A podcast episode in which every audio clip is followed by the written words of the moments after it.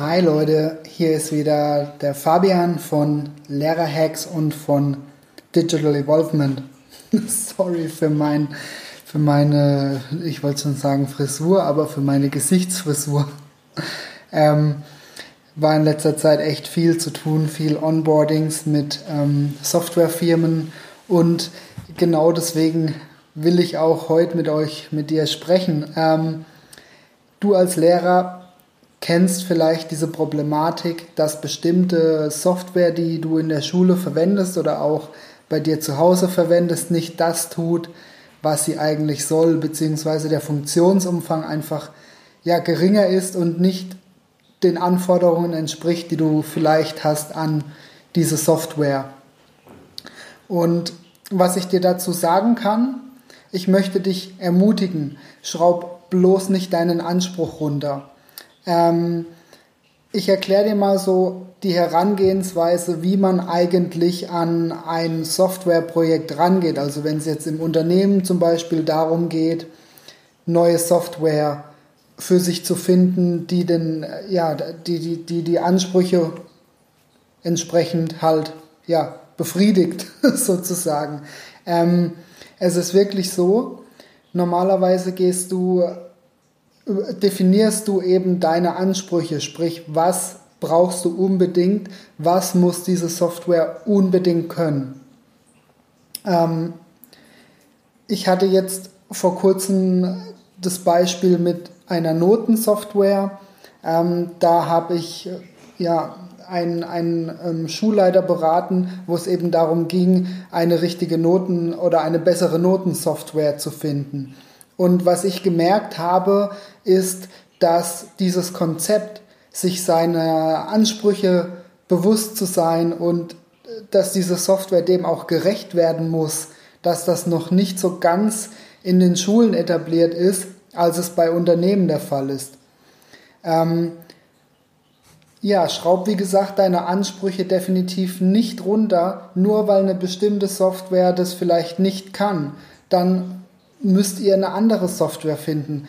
Das ist, das ist wichtig, weil es ist deine Arbeit und auch die Schule spart sich im Endeffekt nichts dadurch, dass sie eine billige Software benutzt, die dann diese Features gar nicht hat, die du vielleicht brauchst. Ähm, in dem Fall ging es jetzt konkret darum, dass die Software nicht in der Lage war, die Noten anhand von den Punkten zu berechnen, sondern du musstest das quasi manuell in einer Excel-Tabelle berechnen und konntest dann nur die Noten eintragen. Und da fängt schon an. Punkt 1, die Software kann die Noten nicht berechnen. Schraub diesen Anspruch nicht runter. Die Software muss die Noten berechnen können. Das ist auch keine Kunst, glaub mir. Ähm, Punkt 2, du musstest die Noten dann manuell eintragen, die du vorher berechnet hast in deiner Excel-Tabelle. Kompletter Schwachsinn. Der eigentliche Weg wäre in so einem Fall, wenn sie es schon nicht berechnen kann, dass es eine Vorlage gibt, du verwendest diese Vorlage und dann kannst du in diese Software diese Excel-Tabelle hochladen und die Noten werden automatisch dann gespiegelt das ist doch immer noch zigmal einfacher, als zu sagen, ich trage die jetzt manuell in diese Software ein. Weißt wie ich meine? Weil du kannst, du konntest nicht mal Copy-Paste machen. Du konntest nicht einfach alle Noten einmal kopieren und in diese Software einfügen. Du musstest wirklich jede einzelne Note, quasi zwei Bildschirme nebeneinander oder halt Splitscreen und dann Note, Note Schüler A, Schüler 1, Note hier eintragen, Schüler 2, die Note hier eintragen und so weiter. Mach sowas nicht. Lass dir sowas nicht gefallen. Das meine ich wirklich ernst. Lass dir so ein Scheiß, auf gut Deutsch gesagt, nicht gefallen. Wir reden doch alle hier von Digitalisierung und von, äh, dass Schulen modern werden und so weiter. Da fängt es doch an. Ihr als Lehrer, du als Lehrer musst effizient werden. Deswegen ist es auch wichtig, dass du Software zur Seite hast, die effizient funktioniert.